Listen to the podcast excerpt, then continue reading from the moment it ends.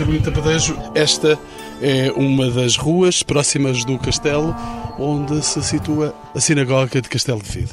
É, era por aqui que os judeus de Castelo de Vide eh, entravam na sinagoga. Era exatamente por esta rua que continua a ter o nome da Rua da Judiaria.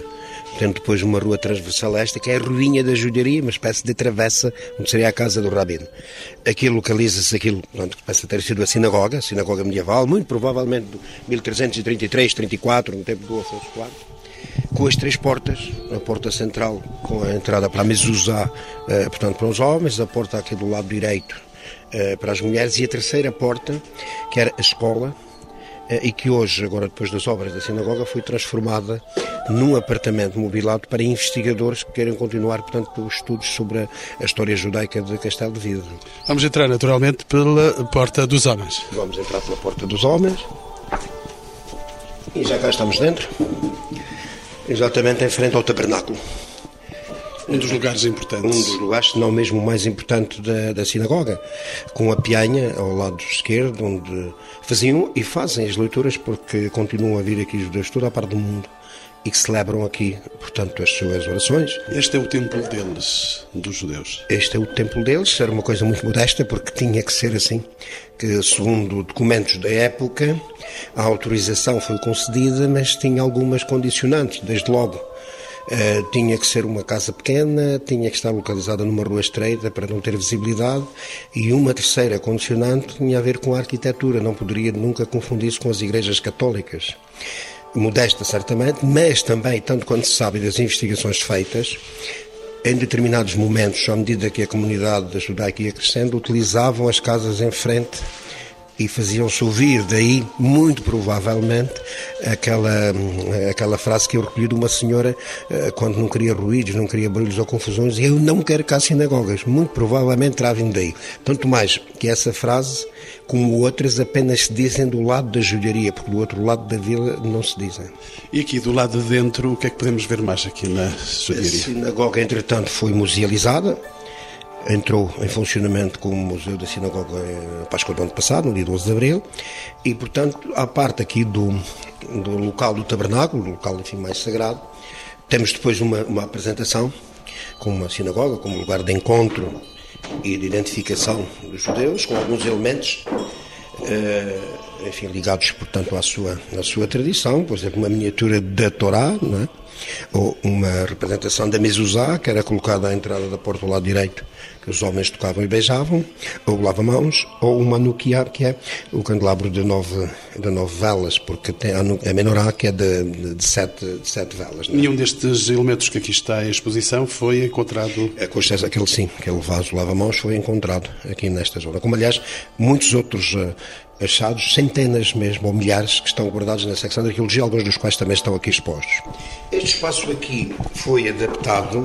É um espaço um novo. espaço novo, que era o quintal, como espaço da memória. Portanto, em memória de todos os castelvidenses que eh, apareceram às mãos da Inquisição. Portanto, Algumas centenas. Centenas de nomes, entre os quais um que não foi vitimizado em Castelo Vide, Garcia Dorta, um médico, Garcia um médico famoso que uh, estava em, em Goa, uh, para onde tinha ido, onde conviveu com Luís de Camões, morreu, foi enterrado e mais tarde a Inquisição havia um condenado em Portugal uh, e chegou a ordem, já ele tinha falecido, foi desenterrado e queimadas as ossadas. Portanto, de todos os que aqui estão, foi o único que já foi condenado, ou seja, a execução foi pós-mortem. A Inquisição não respeitava nem mesmo a morte nem mesmo a própria morte. É curioso, de facto, é lamentável, mas foi assim. Descemos. Temos agora aqui uma, uma vista da judiaria em 1508, 1510, aqui neste painel, segundo a visão de Duarte de Armas, que foi o homem que fez o levantamento das fortalezas portuguesas e que, segundo a sua visão, esta seria a judiaria eh, naquela altura, no princípio do século XVI. Continuamos a descer e chegamos aqui a este pequeno espaço dedicado às profissões. E aqui, eh, portanto, estão a representação de, daquilo que eram as suas profissões preponderantes na, na, na, altura. Cá temos os dedais, as tesouras, agulhas, alfinetes, as fivelas, os botões, etc. E os cunhos, ou seja, os ferros, os registros que eles eram obrigados a ter no livro da Câmara, que chegaram a ser mais de mil. Este é um pequeno espaço polivalente que, neste momento, tem uma exposição de desenhos e pinturas das crianças da escola. São muitos gostos. São caras eh, de judeus? Não. São caras possivelmente judeus, segundo a visão das crianças. Estamos a falar de miúdos entre os 7 e os 9 anos. São muito simpáticas estas caras. Eh, há na nossa tradição pouca simpatia pouca pelos judeus. simpatia, mas aqui neste caso parece que não. Mas são eh, mais alegres, não é? Aliás, como alegres também são as crianças. Agora a seguir, nas, estas duas salas, na primeira, enfim, damos sob um tampo de vidro, onde estavam os silos, onde guardavam os cereais, isto eram silos eh, onde guardavam cereais, já estão muito alterados, uns silos mesmo para guardar cereais, eram vários, eh, salvo ver cinco no total.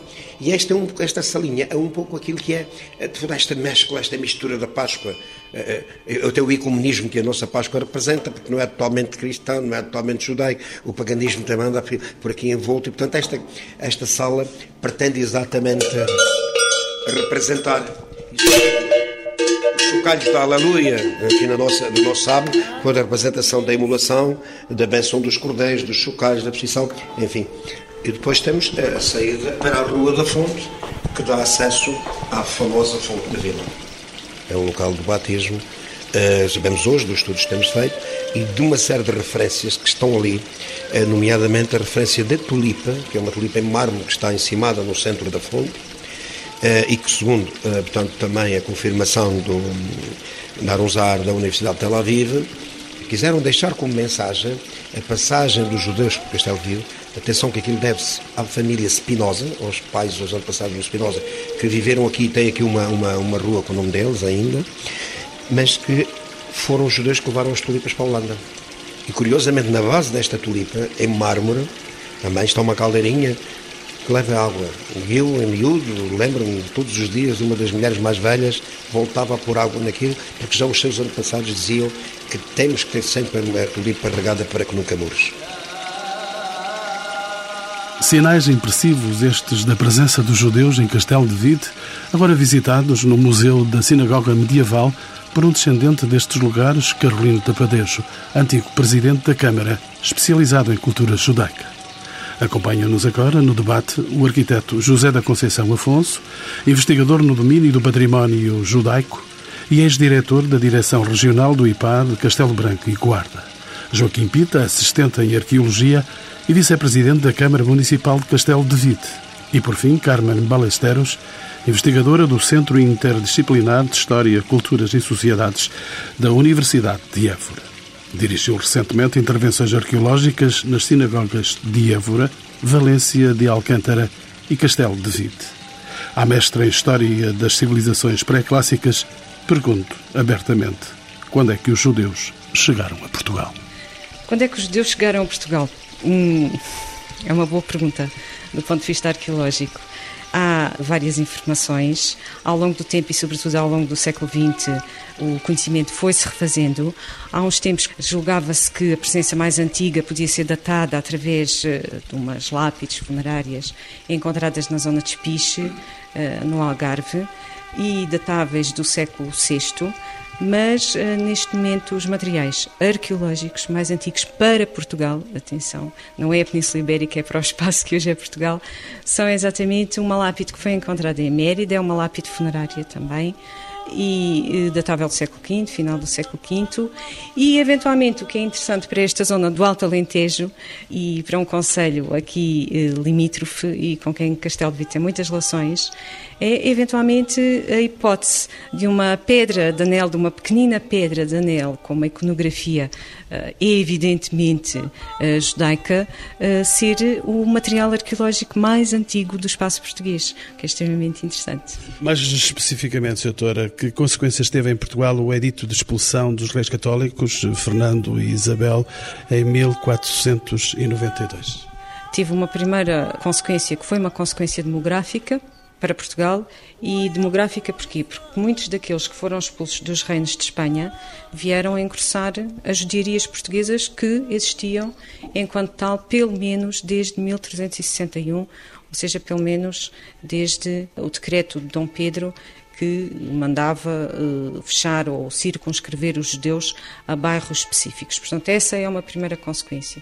Depois, obviamente, há as consequências que têm a ver com pessoas que estão em fuga, pessoas que estão em trânsito, alguns que não se fixam aqui e claro que muitos deles não se vão fixar aqui, porquê? Porque quatro anos depois têm um outro edito de expulsão, que é o edito de expulsão, eh, de facto, de Portugal, não já da responsabilidade dos reis católicos, mas efetivamente de Dom Manuel.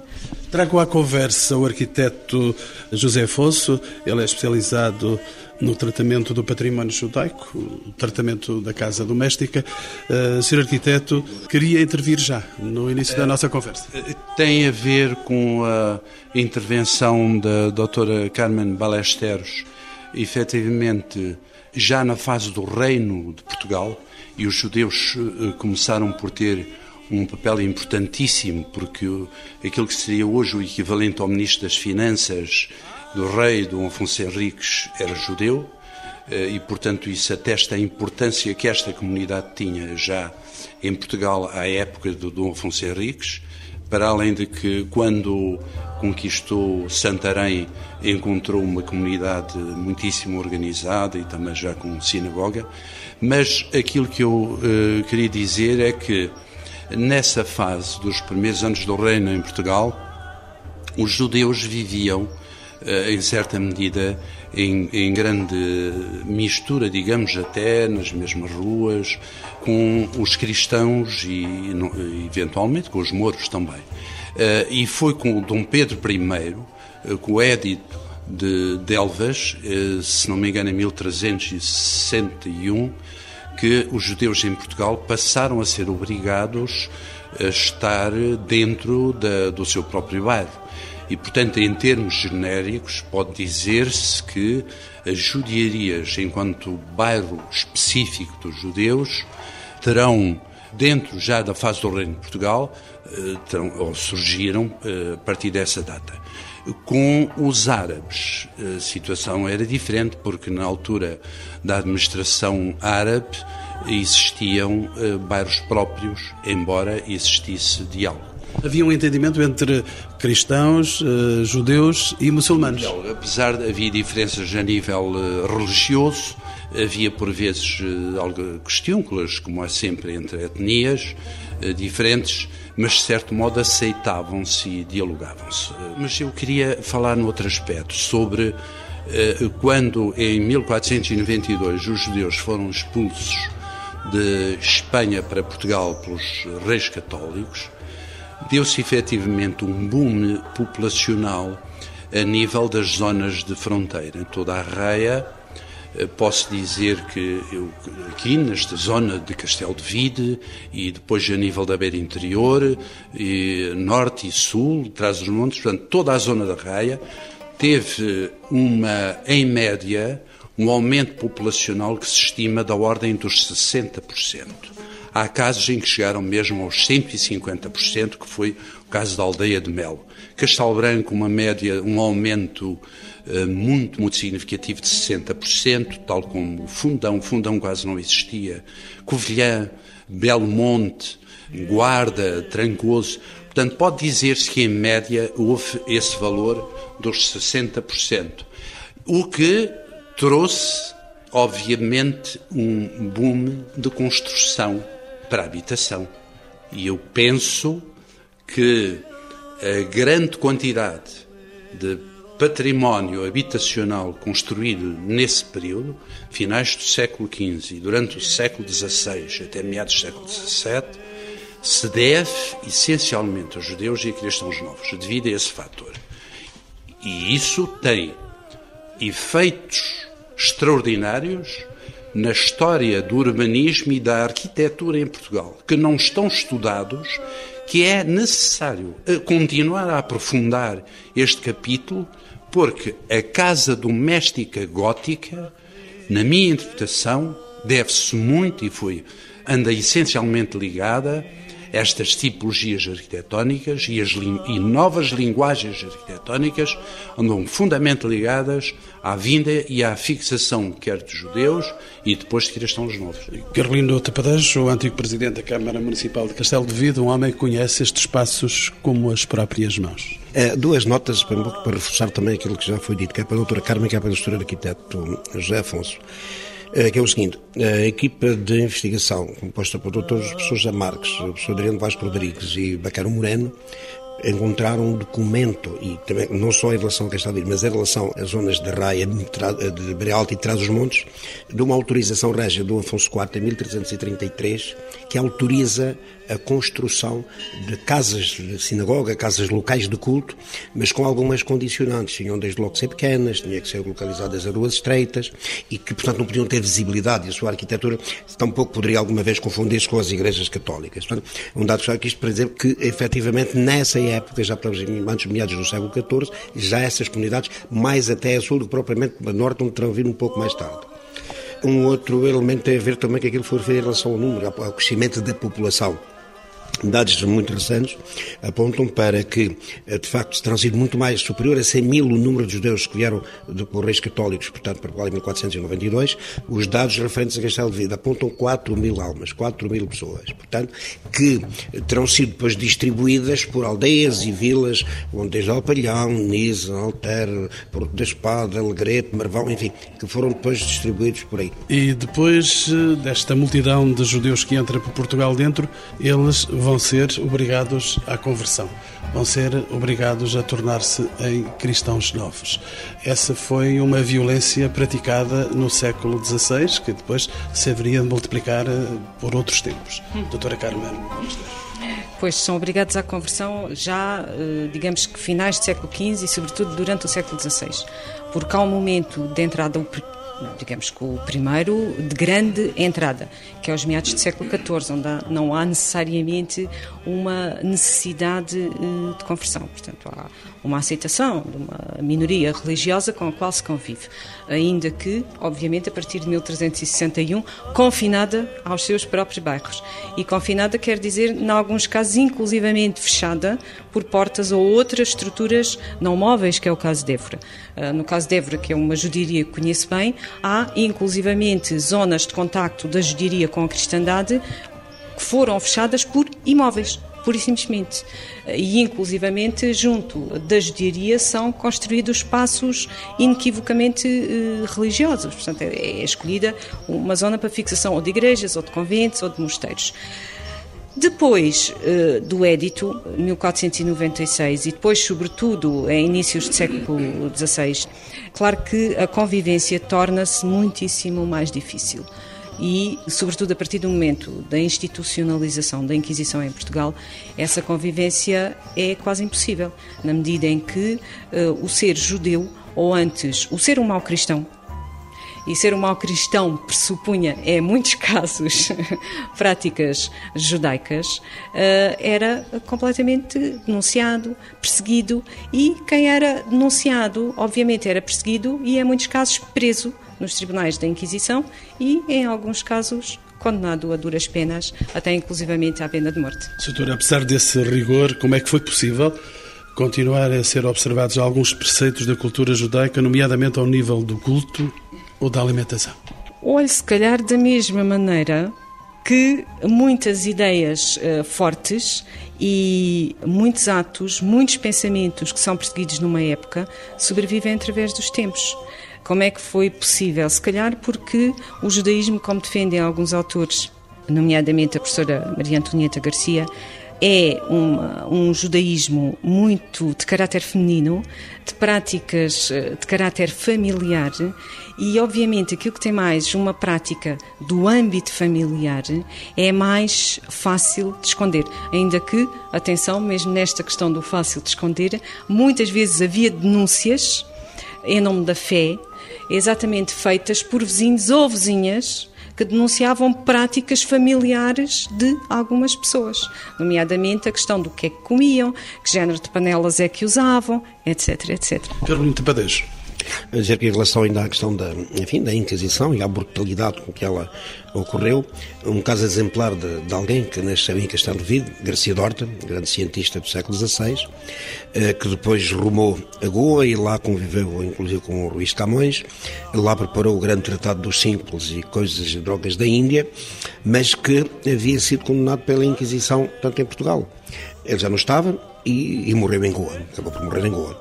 Algum tempo depois, a ordem chega a Goa eh, são desenterradas as ossadas e queimadas. Portanto, acabou por ser condenado pós-mortem, não é? Portanto, um Curiosamente, nós acabamos de ver isso uh, nesta viagem por dentro desta sinagoga. Uh, arquiteto José Afonso. Relativamente a figuras uh, judaicas deste período, devemos ter atenção que todo o interior e toda a zona de fronteira portuguesa, à época, deu personalidades de vulto e de ponta a nível do conhecimento da época em toda a Europa e no mundo. Para além de Damião de Góes, eu recordo que Amato Lusitano, eh, João Rodrigues de Castelo Branco, que faz agora no próximo ano 500 eh, anos, os 500 anos da sua morte, que teve que fugir, ele era médico, teve que fugir, foi para Antuérpia, de Antuérpia a Roma e depois foi para Turquia, onde faleceu de peste e que, eh, tendo sido perseguido, em Portugal perseguido, ou pelo menos fugiu atempadamente à perseguição e devidamente avisado, porque ele era de uma família riquíssima, ligada às especiarias, e chegou a ser um médico do Papa uh, Júlio II, se não estou a erro, e foi autor das Centúrias.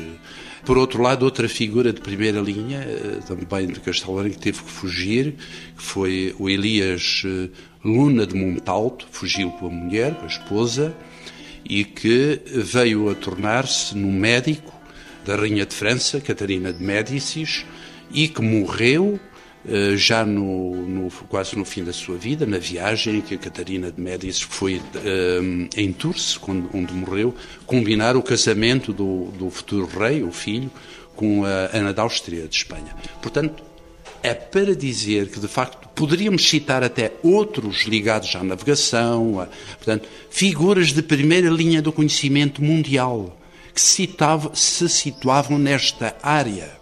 Arquiteto José Afonso, e na sua qualidade de especialista eh, em arquiteturas domésticas do património judaico, os bairros judeus tinham algumas particularidades a nível do urbanismo e da arquitetura? Eu penso que sim, pelo menos da análise que faço aos bairros judeus eh, na zona da Raia, eu concluo que predominantemente são bairros de traçados labirínticos, orgânicos, um labirinto orgânico, que está dentro dos arquétipos da, da arquitetura ocidental como judaicos, e hum, esse é um dado importantíssimo. E quando a comunidade judaica chega e se implanta em locais de traçado geométrico rígido, foi o caso de Castelo Branco, em que o traçado era templário, radial, como se fosse uma mão, mas uma radialidade rígida, a chegada dessa comunidade introduziu sinuosidades, quebrou perspectivas, anulou perspectivas, adoçou os traçados às curvas de nível, sobretudo criou irregularidades. Eh, e eu penso que isso era propositadamente, porque a perspectiva e os traçados retos permitiam o fácil controle e a, a captação em gás de fuga, enquanto que as sinuosidades, as curvas, os labirintos orgânicos uh, contrariavam isso. É importante dizer que, ao mesmo tempo que havia esta malha de vias, esta malha viária, que de certo modo tinha a ver também com as catacumbas de Roma, as primeiras catacumbas de Roma não foram cristãs, foram judias, e também com as grutas existentes eh, no território de Israel. Portanto, esse arquétipo de espaço existia. Ora, a ideia de labirinto orgânico perdura em toda a arquitetura ocidental, inclusive nos tempos atuais, com os grandes arquitetos, geralmente judeus, como o Libinsky, o Eisenman, que recorrem à ideia de labirinto. Ora, mas eu queria dizer é que a par dessa malha viária de labirinto orgânico, havia uma outra malha de em rede, uma rede no interior das casas, ligando casa a casa a casa entre os judeus, num perfeito labirinto uh, secreto que permitia a fuga e permitia a prática de culto em segredo. Doutora Carmena. Eu volto a dar eh, mais uma vez, como já uh, várias vezes fiz, ao arquiteto Zé Afonso os parabéns por ele ser um temerário e um precursor, julgo eu, nesta área de, de investigação em Portugal, que tem a ver com as materialidades da herança judaica, porque a herança judaica é uma herança imaterial, mas também material, a nível do património construído, construído e atenção, hoje já algum destruído?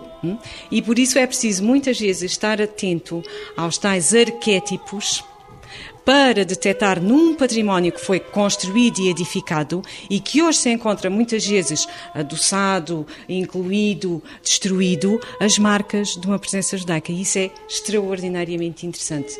Agora, para além da arquitetura doméstica, há, julgo eu, uma outra área, de trabalho e de investigação na qual importa, em Portugal, envolver esforços, que é aquela que tem a ver com a recuperação da memória, da identidade, com a animação de património que teve efetivamente um uso judaico ou um caráter uh, judaico, como é o caso deste edifício onde nos encontramos, ou o caso inclusivamente de edifícios que responderam mais a um arquétipo em termos de construção uh, hebraico barra judaico, como a Sinagoga de Valência de Alcântara. Aqui, encontrando-nos num edifício que provavelmente não terá sido construído de raiz para funcionar como sinagoga, temos alguns elementos que nos mostram o seu uso judaico. E deixe-me perguntar-lhe então, e nessa sequência, porque se encontram marcas de simbologia religiosa judaica nas ombreiras das portas?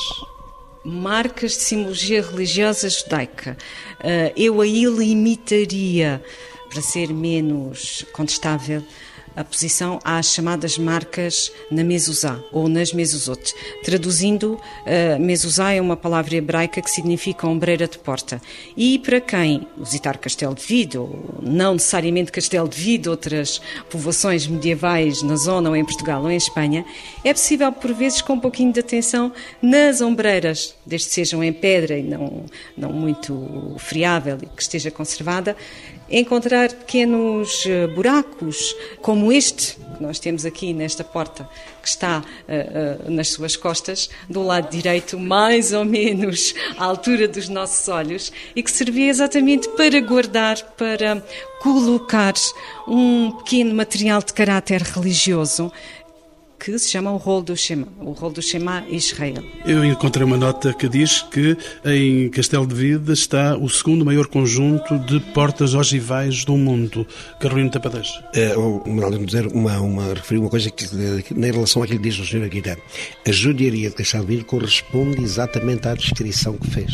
A forma radial como ela foi construída, a sinuosidade, a, a criação de alguns obstáculos por razões também orográficas, mas também por razões de permitir, digamos, uma fuga mais eficaz.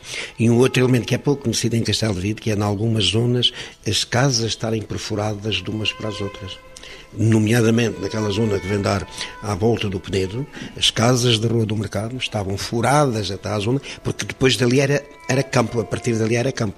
Portanto, podiam sair com alguma segurança, eh, porque vinham pelo interior de outras casas de outros judeus eh, cristãos novos. Mais um elemento também para acrescentar à, aquilo que o. Guidato disse.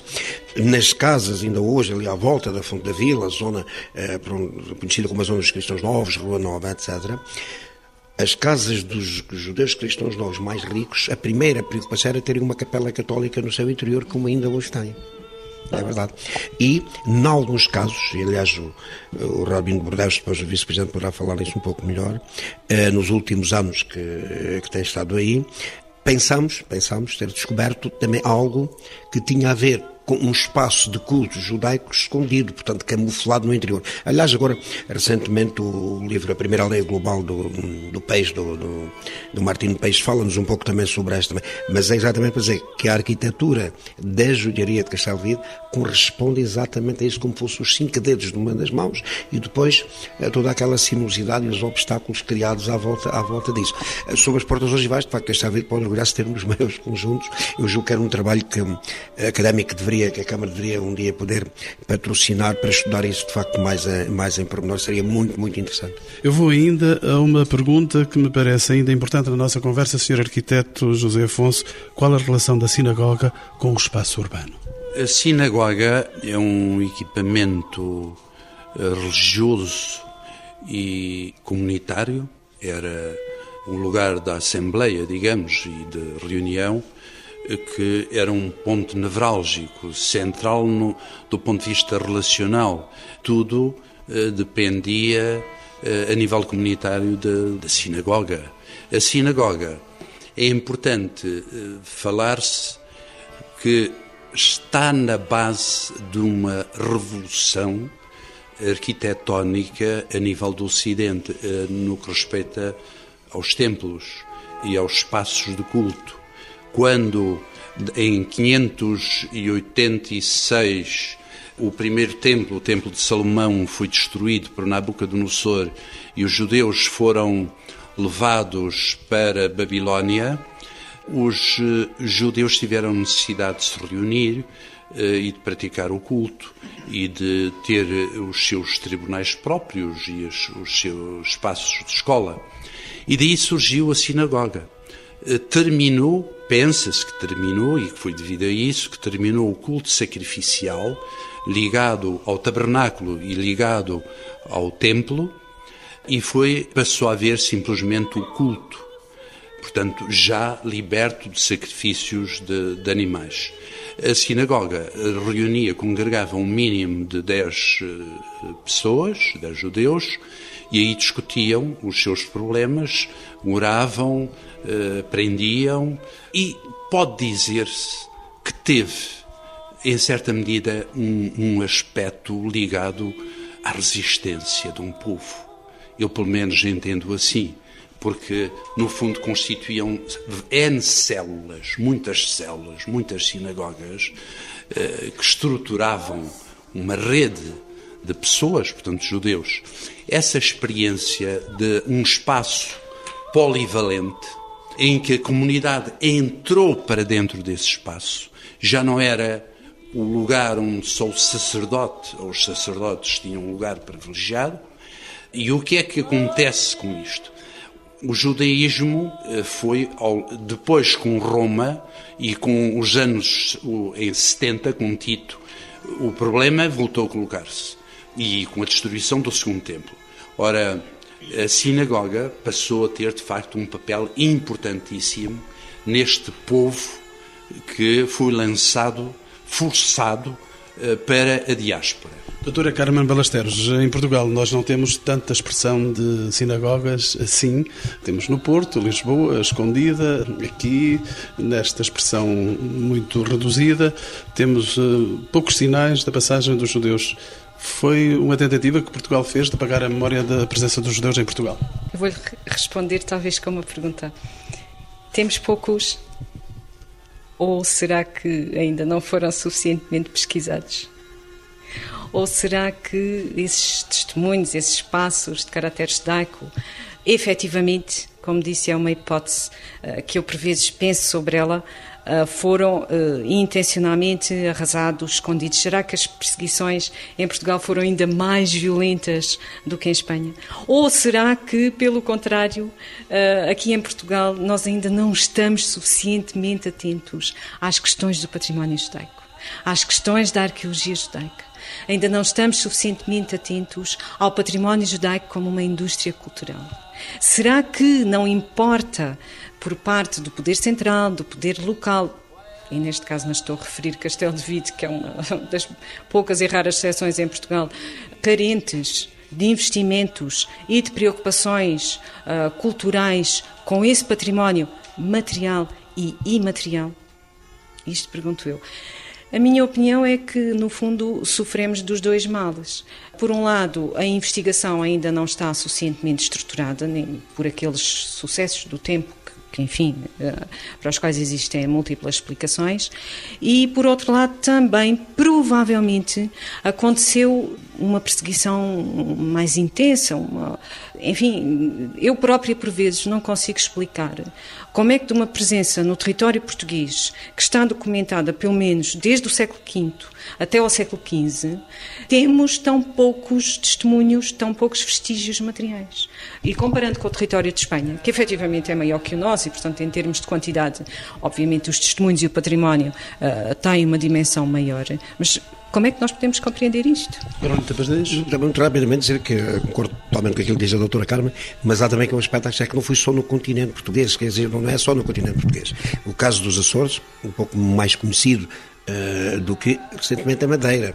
Uh, o Funchal, está, os estou neste momento a colaborar com a Universidade de Tel Aviv para o estudo daquela zona do Funchal, porque é um cemitério judaico do Funchal, na zona do Lazareto, e a sinagoga na Rua do Carmo. Curiosamente, a sinagoga é uma réplica em ponto mais pequeno da sinagoga de Lisboa, em termos de, de fachada.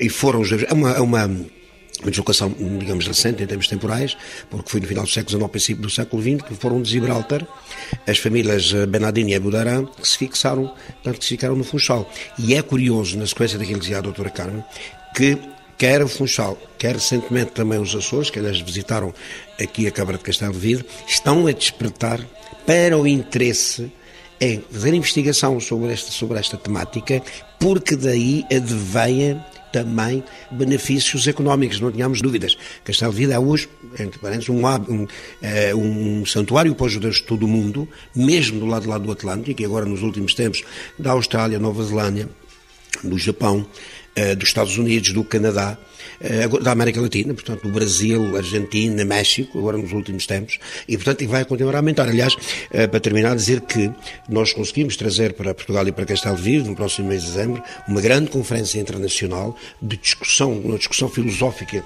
que anda à volta dos Anussim, dos Bnei que são eh, considerados em Israel aqueles que, descendentes dos que foram convertidos ao cristianismo, mas que os ortodoxos recusam, digamos, que é reconhecê-los como judeus puros e de corpo inteiro. Essa discussão vai ter lugar em Castelo no mês de dezembro. Portanto, isto também é para provar que merece a pena as autarquias, a investigação, apostar nesta temática, não só pela preservação da nossa memória coletiva, mas também porque traz benefícios económicos. E, finalmente, o vice-presidente da Câmara Municipal de Castelo de Vide, António Pita, posso perguntar-lhe se o judaísmo aqui em Castelo de Vide pode ser ou é um dos motores da economia local? Ainda não é, mas acreditamos que de facto seja, sobretudo depois deste investimento cultural de sucesso que a autarquia fez, foram 400 mil euros. Porque tivemos que, entretanto, comprar uma parte do edifício de uma casa contígua, eh, que não era propriedade da autarquia. Eh, devo dizer que este, este património passou a ser da autarquia nos anos 80, e depois de o, Dr. Mário Soares, presidente, na qualidade de Presidente da República, em 1989, ter vindo a Castelo de Vide pedir, em nome de Portugal, um, perdão a todos os judeus de todo o mundo, de facto, pelas, pelos horrores que foram cometidos em território nacional, nós tínhamos essa responsabilidade também histórica. E, portanto, quisemos, efetivamente, uh, pôr neste espaço, musealizá-lo, mas musealizá-lo com a identidade deste, deste par judeu. Para isso uh, concorreu uh, uma, riquíssima participação de duas pessoas muito importantes na concepção deste projeto. Foram os rabis Pierre Goetz, de Bordeus, que esteve aqui entre nós durante algumas semanas, bem como o rabi Joseph Shulam, de Israel, precisamente para dar esta dimensão internacional. Nós queremos, não, não, não quisemos no início deste projeto fazer este investimento que se ficasse apenas por mais uma uh, sinagoga musealizada, mas uma sinagoga que fosse a identidade dos judeus e, sobretudo, dos judeus que passaram aqui por este território e depois seguiram a diáspora por todo o mundo. Eh, estamos a acreditar pelo número que neste momento temos de visitantes. Posso dizer que desde que a sinagoga abriu no ano passado, em maio do ano passado até ao final do ano, nós tivemos aqui cerca de 23 mil pessoas. Eh, portanto, é um número muito simpático e que, de certa forma, prova que este é o caminho certo, eh, que é uma aposta cultural nitidamente que terá reflexos na economia. Sinagoga de Castelo de Vide, um santuário para os judeus de todo o mundo? Acreditamos que sim, pelo menos quando vêm hoje aqui eh, judeus eh, de, dos quatro cantos do mundo e passam por esta porta ogival e que dizem, e, com uma forma sentida, que 400, 500 anos depois voltam à sua casa, pensamos que de facto esta, esta é a ideia melhor que nós podemos ter, porque este trabalho é um trabalho que, que está a ser bem feito e que irá ter de futuro será seguramente consolidado.